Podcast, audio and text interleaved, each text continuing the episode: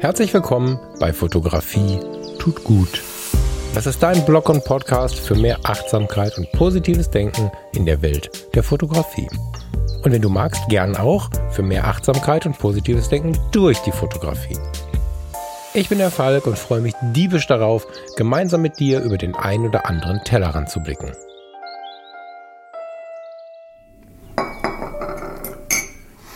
Herzlich willkommen bei Fotografie tut gut. Kannst du vielleicht schon hören, heute habe ich nicht das große Mikrofon vor der Nase und den Noppenschaumstoff im Nacken, sondern ich sitze am Esstisch und habe den Mac hier vor mir stehen, habe so ein kleines Mikrofon am Hoodie hängen und melde mich mal kurz von, von der Baustelle, aus dem Entstehungsprozess von Fotografie tut gut, beziehungsweise des Freundeskreises. Das ist eine Nummer. Wenn ich vorher gewusst hätte, und das ist äh, echt schon mal vielleicht der erste Satz, der für den Podcast ganz schön ist, wenn ich vorher gewusst hätte, was das für eine Arbeit ist, hätte ich es wahrscheinlich nicht getan. Und umso glücklicher bin ich, dass wir das getan haben. Aber das soll heute gar nicht das Thema sein. Ich melde mich kurz. Kurz. Erstens, weil ich hier echt weiterkommen muss. Zweitens, weil ich, wenn du die Sendung letzte Woche noch nicht gehört hast, ich dich quasi bitten möchte, diese anstelle einer heutigen langen Sendung zu hören. Oder wenn du sie gehört hast, sie vielleicht sogar nochmal zu hören. Die Sendung letzte Woche hieß, lasst uns nochmal darüber sprechen, was die Fotografie mit Achtsamkeit und positivem Denken zu tun hat. Sie hätte auch heißen können, was ist die Basis für diesen Podcast oder welche Denkweise ist die Basis für die Projekte rund um Fotografie tut gut. Die letzten dreieinhalb Jahre war es ein Tag in der Woche ein Podcast. Jetzt kommt eine Community hinzu, in der wir uns verbinden können, in der Hörerinnen und Hörer mit einer ähnlichen Denkweise, die vielleicht zumindest mit dem klarkommen, was ich da erzählt habe letzte Woche, sich verbinden können, wo ich die Chance bekomme, euch mitzubekommen, ein bisschen enger, ein bisschen näher und ihr die Chance habt, äh, mich mitzubekommen. Der liebe Michael ist mit an Bord. Das wird so ein Ding, wo wir die große weite Welt auf uns fokussieren. Total gut, da freue ich mich drauf und die Basis ist tatsächlich der Inhalt der letzten Woche. Das kann sich alles entwickeln, das kann weitergehen, aber diese Grundidee, die schwingt ja immer noch mit. Und auf die Sendung von der letzten Woche kam eine Rückmeldung. Es kamen ganz viele Rückmeldungen, lieben Dank dafür. Und eine öffentliche Anmerkung möchte ich euch mal vorlesen vom lieben Jörg. Vielen Dank, lieber Jörg, schon mal. Ich habe die Jamaika-Geschichte jetzt in mehreren Folgen von Fotografie tut gut gehört. Und wie ich sie heute wieder höre, denke ich mir, was ist dieses Ereignis doch für ein großartiger Schatz, den du, Falk, da gefunden hast? Du kannst ihn immer wieder herausholen und er gibt dir immer wieder Kraft. Ich werde jetzt mal in meinen Ereignissen und Erlebnissen wühlen und gucken, ob sich da eigentlich auch so ein Schatz befindet, den ich bis jetzt nur noch nicht aus dem Blickwinkel angeguckt habe. Mega wertvoller Satz. Richtig, richtig wertvoll, weil genau so ist es halt. Ne? Ist ja nicht so, als dass ich ein anderes Leben führe als du, Jörg, oder als als, als ihr alle. Das ist ja nicht so. Ich mache vielleicht andere Sachen und vielleicht geht man unterschiedlich auf Menschen ein oder was auch immer. Ich meine nicht besser oder schlechter, unterschiedlich. Und das kann natürlich zu Dingen führen.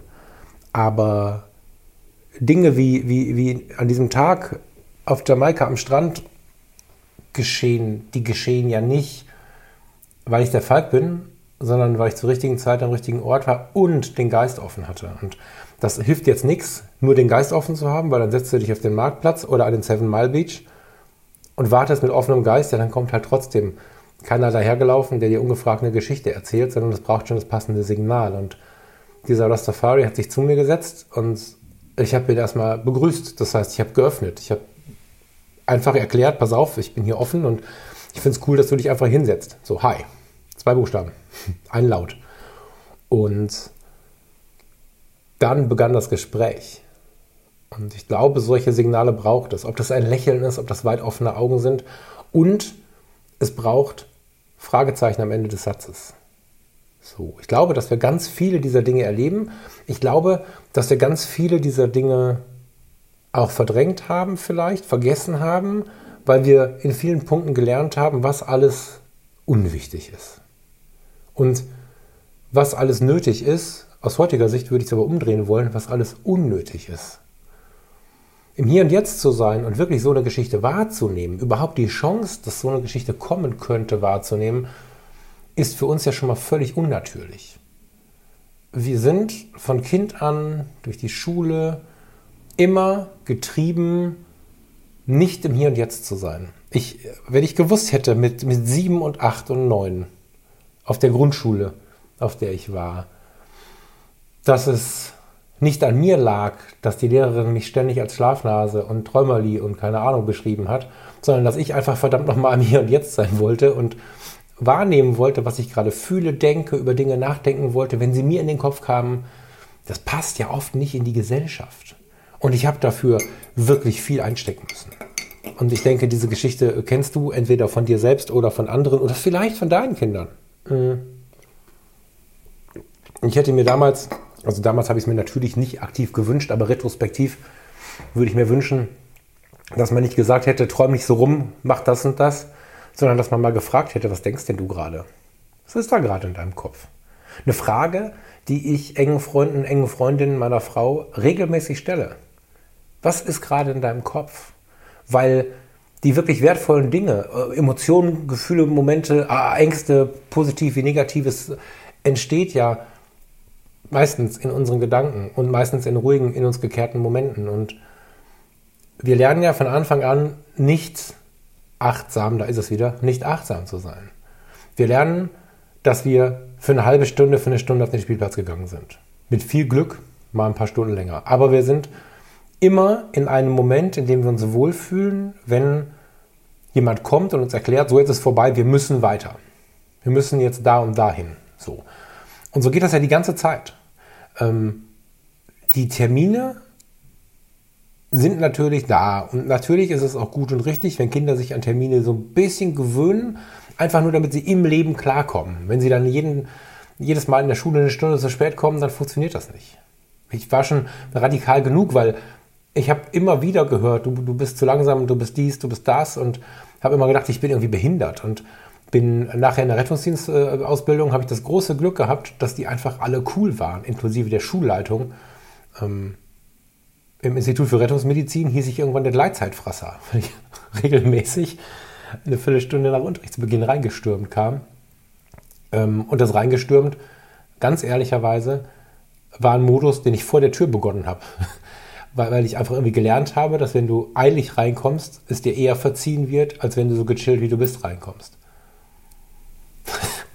Und ähm, ich habe halt immer mir Mühe gegeben, Geschichten zu erfragen, weil ich es immer so spannend fand, von Menschen Geschichten erzählt zu bekommen. Das ist was, das habe ich in meiner Kindheit positiv abgespeichert. Wenn mir jemand Geschichten erzählt hat, dann war das was Positives. Und die wenigen Male, die meine Tante Maria mal da war, wenn es mal eine Geschichte, also meine Großtante, muss man sagen, mal da war, wenn es eine Geschichte zu erzählen gab, ähm, dann hat sie nicht von Monden und Figuren und sowas Geschichten erzählt, sondern sie hat irgendwie aus dem Ruhrpott, wo sie herkam, Geschichten erzählt. Daher auch ein bisschen diese Bindung, die man immer wieder raushört, die ja mit Rating nur so semi-eng verknüpft ist, aber mit meiner Person halt. Diese Geschichten kamen immer aus dem echten Leben und hatten immer mit echten Menschen zu tun, die sie kannte. Ich wusste dann irgendwas von Jupp und wie sie alle hießen. Und es war nicht weniger spannend. Und deswegen glaube ich fest, Jörg, dass du solche Erlebnisse, solche Gespräche erlebt hast oder Erlebnisse hattest, in denen du solche Gespräche führen konntest. Du musst es halt zulassen. Und ähm, ich will dir nicht sagen, dass du, du bist kein verschlossener Mensch. Also in deinem Fall weiß ich sogar, bist alles andere als ein verschlossener Mensch. Aber dennoch der Tipp, dass wir alle diese Geschichten erleben, aber auch, nein, falsch, dass wir alle diese Geschichten erleben können, wenn wir denn hingehen und uns öffnen. Wenn wir hingehen und Leute ansprechen. Das Titelbild, was ich bei Instagram gepostet habe zu dieser Episode, ist auch auf Jamaika entstanden. Auf der ähm, Sun Valley Plantage, das ist etwas oberhalb von Ocho Rios, falls einer von euch da mal hinkommt. Das ist eine alte Plantage, eine Bioplantage, eine wilde, gemischte Plantage, die ein bisschen an die Märkte verkauft, die früher achtmal so groß war, sich heute aber viel mit dem Tourismus über Wasser hält. In den letzten zwei Jahren war das schwierig, aber ich habe mal im Netz ein bisschen geschaut, es scheint sie noch zu geben. Ein Familienbetrieb, würde ich fast sagen. Und ähm, da war halt dieser Mann, der auf dem Foto drauf ist, er hebt so die Hand. Ihr müsst auf das Bild der letzten Woche schauen. Er hebt die Hand und steht an so einer Palme. Der Mann ist weit über 80 und hat da Musik gemacht. Also als wir ankamen, hat er mit so einer Gitarre Musik gemacht und hat gesungen, ohne Zähne im Mund. Also damit will ich nicht sagen, dass es schlimm ist, dass er keine Zähne im Mund hatte, sondern mit totaler selbstbewusster, nee, mit totaler sich Selbstbewusstheit hat er da gestanden und stolz gesungen, Gitarre gespielt und war einfach da, wo wir alle hingehören, nämlich im Hier und Jetzt. Und er hat mich dazu verleitet, irgendwann zu fragen, was er da macht. Und später hat er dann noch uns eine Kokosnuss vom Baum geholt und das erklärte es. Er war früher Farmarbeiter, ist mit über 80 immer noch äh, ohne Netz und doppelten Boden diese Palme hochgeklettert, um Kokosnüsse zu holen. Aber war halt nicht mehr im aktiven, tagtäglichen Vollgasgeschäft und um dennoch ein paar Euros zu verdienen, das mit der Rente und so läuft da ja alles ein bisschen anders. Nicht, gar nicht. Ähm, hat er halt auf dieser Plantage äh, immer ein bisschen Musik gemacht, Gäste bewirtet, ähm, hat so ein bisschen Vorführungen gemacht. Natürlich freuen Touristen sich, wenn ein über 80-jähriger Mann ihnen erklärt, dass sie mit ihren 50 Jahren vielleicht sich nicht so hängen lassen sollen, äh, weil er kann auch noch die Palmen hochklettern. Das hat er nicht erklärt, das hat er uns gezeigt. Aber ich habe ihn halt gefragt und dann kam mit diversen Übersetzungsproblemen irgendwann die Geschichte raus, dass er als Jugendlicher schon auf dieser Plantage angefangen hat zu arbeiten, dass die heutige Frau, die Tochter, ähm, seine, seine oh, jetzt, ich jetzt komme ich durcheinander. Nochmal. Er hat als Jugendlicher angefangen, in dieser Plantage zu arbeiten bei der Mutter der heutigen Chefin. Heute ist die Tochter seiner damaligen Chefin, die ihn eingestellt hat, seine Chefin. Er lebt mit auf der Plantage, er lebt mit in diesen Häusern, da stehen so ein paar Hütten rum und sie haben dort ein ganz tolles Zusammenleben. Und sowas zu erfahren, die Geschichte von sowas zu erfahren. Manchmal wird es erklärt in so einem Kontext. Das meiste äh, muss man sich überholen. Das meiste kommt, wenn man die Leute anspricht. Und das ist halt das, was es braucht. Auch das Potenzial, mal zu gucken, was ist denn hier los. Als ich 2014 in der Reha war, in, in Waren an der Müritz, habe ich mich super interessant mit einem, mit einem der Kellner auf so einem Ausflugsboot unterhalten.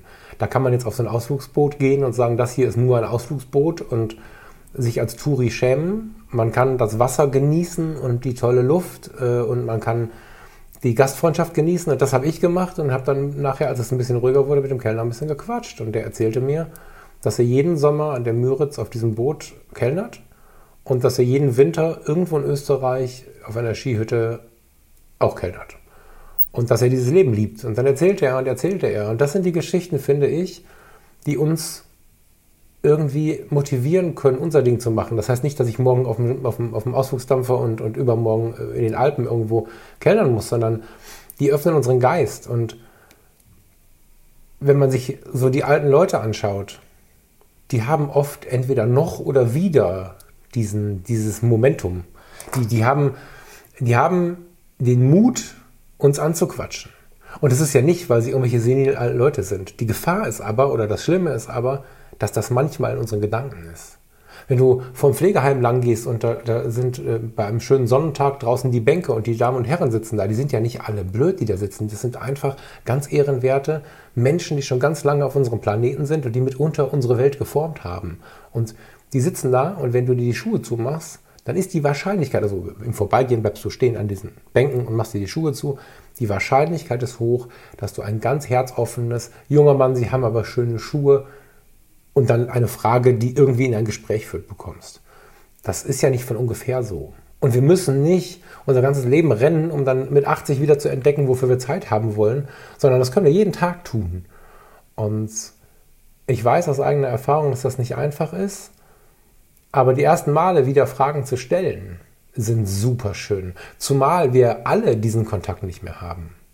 Also ich habe gerade erzählt, ich bastel gerade weiter an der Community. Ein, zwei, drei Wochen kriegen wir schon hin und so.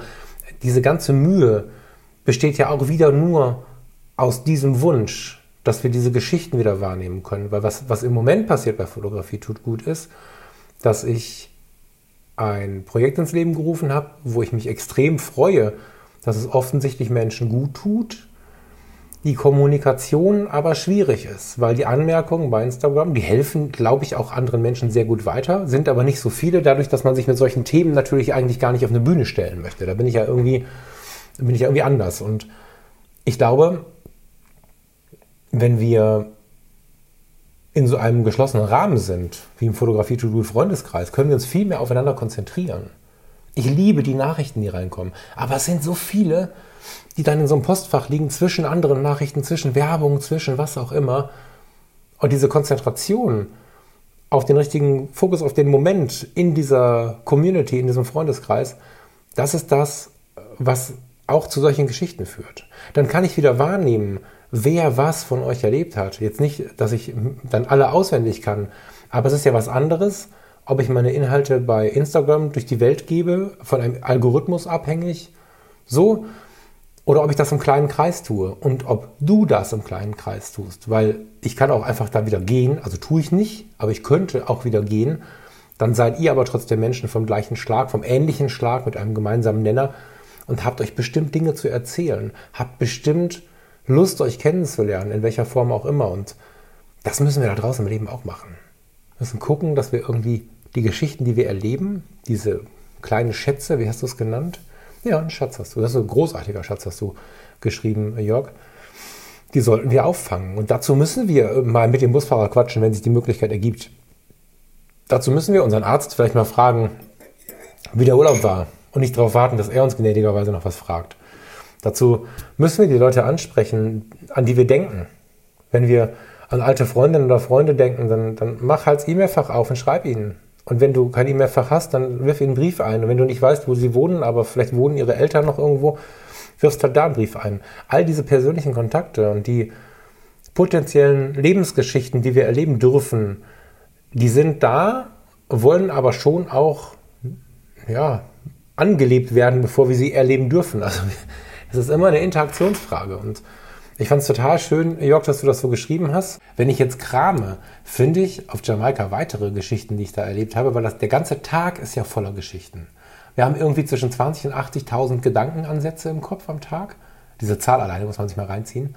Und wir haben, oh, ich hatte eine Zahl. Wir haben unzählige Begegnungen. Ich weiß die Zahl nicht mehr, deswegen will ich jetzt hier keinen Quatsch erzählen, aber wir haben so viele Begegnungen am Tag. Das ist natürlich unterschiedlich, ob ich jetzt im Dorf meiner Lieblingscousinen wohne, in Beisinghausen im Sauerland ähm, und, und sehe fünf Leute am Tag, wenn ich vor der Tür war. Ähm, oder ich war dort einkaufen, habe 50 getroffen. Oder ich gehe durch die Düsseldorfer Innenstadt und habe ein paar hundert getroffen. Das ist natürlich ein Unterschied, aber die Chance ist immer da. Und die Geschichten werden spannender, wenn wir, und das mag ich ja sonst gar nicht, ne? der Satz jetzt ist nur auf das hier bezogen, wenn wir die Komfortzone verlassen. Ich finde immer, dass die Komfortzone viel zu sehr als Allheilmittel dafür verkauft wird, dass irgendwas besser wird. Verlass die Komfortzone und was auch immer wird besser. Das sehe ich überhaupt nicht so wichtig, bevor ich jetzt damit anfange. In dem, weil ich denke, dass es gut ist, sie zu schätzen und darauf zu achten, weil die Komfortzone uns auch hilft, uns nicht zu überarbeiten, uns nicht in Burnout zu bringen, uns nicht in die Überlastung zu bringen. In dem Fall jetzt die Komfortzone verlassen heißt einfach mal jemanden ansprechen, den ich sonst nicht angesprochen hätte. Und du musst ja nicht hingehen und den Leuten auf den Sender gehen, sondern man kann ja einfach in einer ganz natürlichen Begegnung einfach mal ein bisschen mehr lächeln. Oder einfach mal sagen, was ein Wetter, ich wünsche einen schönen Tag oder so. Und das hat mit anderen Nationalitäten zu tun, das hat mit anderen Altersklassen zu tun. Wir wünschen uns immer die totale Offenheit. Die meisten Menschen haben sie aber nicht sondern sind reserviert. Vielleicht auch aus dem Gedanken heraus, dass sie selbst irgendwie nicht gut genug sind, irgendjemanden einfach anzuquatschen. Also oft auch aus dem Selbstzweifel heraus. Manchmal aber auch aus dem, na, aus der Angst, aus dem Misstrauen heraus. Und es ist so, so interessant, sich mit den Menschen zu umgeben. Und ich, wie gesagt, red, renn nicht rum und laber jeden voll. aber sich öffnen ist ein geiles Ding. Ich mache jetzt hier mal weiter, lieber Jörg. Mein Kaffee ist auch so gut wie leer. Ich äh, wünsche euch einen schönen Tag. Wenn ihr Lust habt, hört euch die Folge von der letzten Woche nochmal an. Lasst uns nochmal darüber sprechen, was die Fotografie mit Achtsamkeit und positivem Denken zu tun hat. Was ein langer Titel, ne? Und dann hören wir uns nächste Woche wieder. Ich freue mich drauf. Ich mache jetzt hier mal weiter und wünsche dir und euch ein schönes Wochenende. Ciao, ciao. Hast du eigentlich schon die neue Webseite www.fotografietutgut.de besucht? Hier findest du alle Informationen zum anstehenden Fotografie tut gut Freundeskreis, zu allen weiteren anstehenden Projekten und die Möglichkeit beispielsweise den Monatsbrief als Newsletter zu abonnieren, um nicht zu verpassen, wenn wichtige Dinge passieren. Ich würde mich freuen, wenn du mal vorbeischaust oder spätestens hier nächste Woche wieder reinhörst. Genieß die Zeit und bis dann.